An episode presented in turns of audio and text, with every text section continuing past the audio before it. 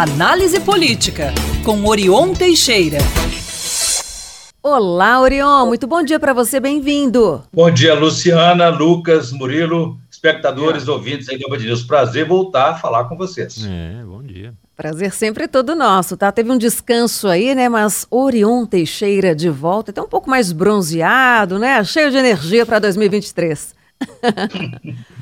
Vamos lá. Orion, a gente vai falar agora de um conflito ó, que já foi parar na justiça, né? Inclusive, o governo de Minas ainda não se posicionou sobre aquele pedido, né, do líder do PT na Câmara, deputado é, Reginaldo Lopes, que acionou o STJ né, pelas falas de Romeu Zema sobre os atos ocorridos em Brasília no último dia 8 de janeiro. Orion, como é que você avalia essa situação, hein? Tá lá na justiça. Pois é, Luciano, a gente tira três dias aí de folga para tomar um solzinho, achando que as coisas vão mudar, e quando volta, tá aí a situação, o tiroteio continua, né? Como se a campanha não tivesse terminado ainda. Não tem explicação razoável, nem mesmo de quem diz que está fazendo política. Depois que garantiu a reeleição numa espécie de aliança aí improvável com Lula, já que o eleitor, eleitor do interior mineiro o escolheu como governador reeleito e Lula para presidente, Zema mudou. Não quis entrar em bola dividida entre Lula e Bolsonaro no primeiro turno, mas uma vez reeleito, desceu do muro e subiu em outro palanque, o palanque de Bolsonaro,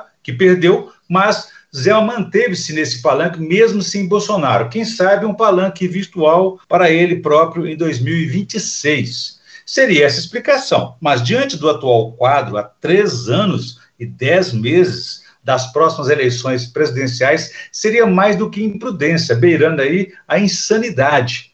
Dizem que Zema é neófito em política, que não entende, mas vai fazendo-se de bobo para garantir seus votinhos aqui e acolá e agora chegou a reeleição e está pensando até com a cabeça aí na presidência da República. Antes, no entanto, Luciana, tem um segundo mandato inteiro pela frente de governo para cumprir, quando poderia confirmar ou não seu potencial de gestor é, para isso ou não. Então, enquanto isso, ele está comprometendo a sua gestão administrativa. Não dá para dizer que você pode governar sozinho sem um mínimo de convivência e de apoio, de entendimento com o governo federal mas desde a reeleição, Zema, então, acorda todos os dias a cata aí de e-mails para atacar o governo federal, o governo de Lula, do PT, de quem ele é, é um antagônico, ideologicamente falando. Ok. Quando não encontra esses meios, também não há problema. Zema recorre até mesmo a um fake news, que por sua natureza não se trata apenas de uma notícia falsa, mas de uma informação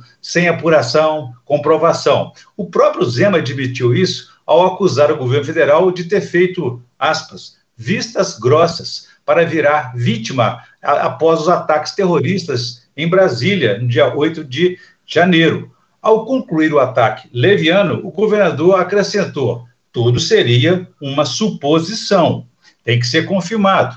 Ok, é, é, é como se você, é, Zema não se incomodou, por exemplo, em repassar uma grave acusação sem provas ou apuração. É como se você, lá na, dizem lá no submundo das redes sociais, né? Estou apenas repassando o que recebi. Seria como se alguém dissesse, numa avaliação até generosa, que o governador mineiro é um mentiroso, mas isso seria apenas uma suposição.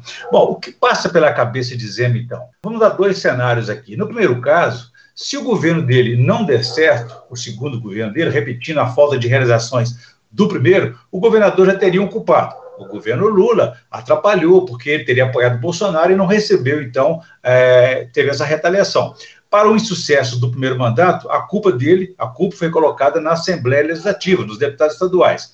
No cenário 2, qual seria? Se o governo Lula não der certo, Zema estaria é, sendo aí um dos poucos a fazer oposição sistemática, ocupando o posto de futuro candidato da direita contra a esquerda.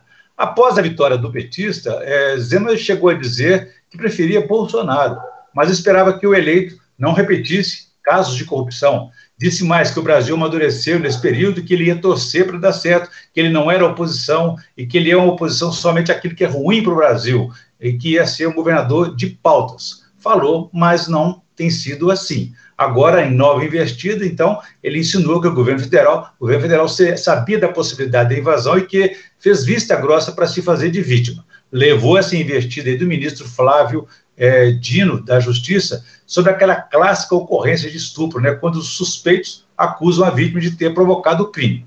A reação dentro do governo, de Zema, principalmente de fora, foi de total reprovação.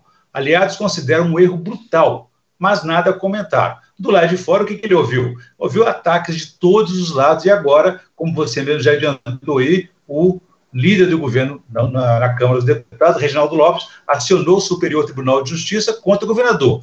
Então ele vai ter que lá dizer ou desdizer textualmente perante a Justiça sobre essas acusações, se tem provas ou não, de onde que saiu, de onde que elas saíram, sobre a tentativa de golpe no dia 8 de janeiro, que está sendo chamado o dia da infâmia. Então, agora fazer os ataques tem consequência, Luciano, tudo que você faz tem consequência.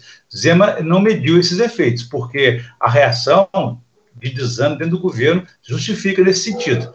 O desgaste alcança o Congresso Nacional e também, principalmente, o Supremo Tribunal Federal, é, onde o Zema conseguiu, por exemplo, apoio liminar precário para fazer adesão ao seu principal projeto para sanear as finanças de Minas, que é o regime de recuperação fiscal. O Supremo autorizou Zema aderir mesmo sem o aval da Assembleia Legislativa.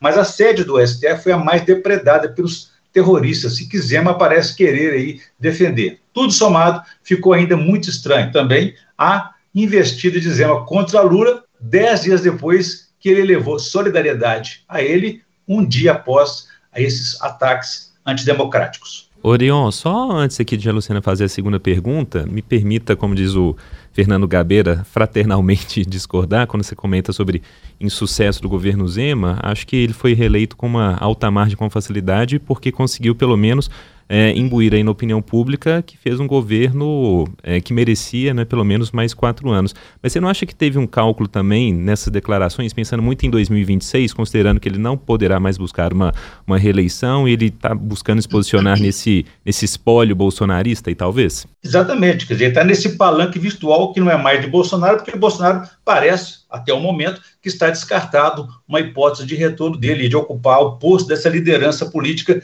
da direita. E Zema se diz de uma direita que não é radical, que não é, é hostil, enfim, que poderia conviver nos, nas regras democráticas. Então, Zema se ocupa desse lado aí, mas eu, eu acho que está muito cedo para isso, um erro de cálculo, porque há muita distância entre hoje e até as próximas eleições, e um governador, ele precisa ter uma convivência administrativa, pelo menos, com outros governos e principalmente com o governo federal. Se está apostando no insucesso de Lula ou no próprio insucesso, Zema joga com essas possibilidades para poder se firmar. Ele, eu digo a respeito do sucesso ou insucesso do primeiro mandato, porque ele não se justificou pra, pra, com uma boa gestão, mas sempre culpou alguém que o impediu de fazer uma boa, um bom resultado, um bom desempenho administrativo assim como você disse, ele imbuiu na opinião pública com esse jeitinho de eleito que está fazendo uma boa gestão. Mas é preciso ver os números e avaliar tecnicamente até que ponto que essa gestão foi realmente assim exitosa do ponto de vista das realizações das obras e do saneamento das finanças públicas, porque o déficit público continua do mesmo tamanho que ele recebeu.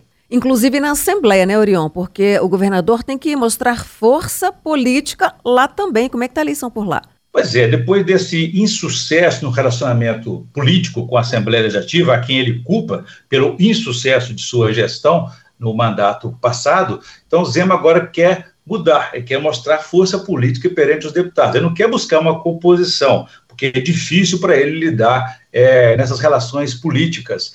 É, ou seja, depois de eleito e reeleito, ele não quer mais passar essas dificuldades que experimentou na gestão anterior. Quer porque quer fazer o próximo presidente da Assembleia e escolheu, está escolhendo os métodos mais condenáveis e que ele e seu partido condenavam é, antes dessa prática política fisiológica de troca de votos. Está em um frenético toma lá da cá. Primeiro, já dissemos aqui, demitiu todos os cargos comissionados do Estado, aqueles da indicação política de deputados, ou seja, só retornarão aos cargos as indicações dos deputados aliados. Depois ele fez uma lambança na nomeação do novo reitor da Unimontes, a Universidade de Montes Claros, para garantir um voto na Assembleia Legislativa. Agora está cooptando deputados que não tomaram posse ainda, ou seja, não são deputados, são apenas eleitos, mas que votarão no dia da posse deles na eleição para presidente da Assembleia. Mesmo sem ter tido mandato é, no ano passado,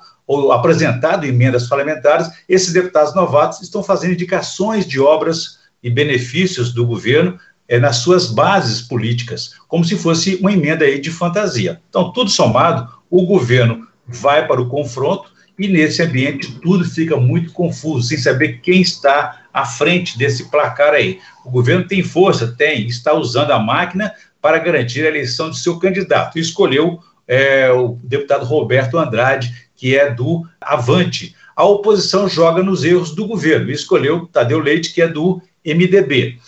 Entre um e outro está Antônio Carlos Arantes, que é do PL, aliado do governo. Mas quem tiver a capacidade de negociar, de juntar dois desses três grupos aí, leva à eleição. Esse risco está levando o governo também ao desespero de jogar pesado. Boreon, a gente fica por aqui, mas voltaremos a nos falar em breve, ou seja, depois de amanhã, sexta-feira. Combinado? Muito breve, Luciana, muito breve. Um abraço para você, para todos os nossos espectadores ouvintes.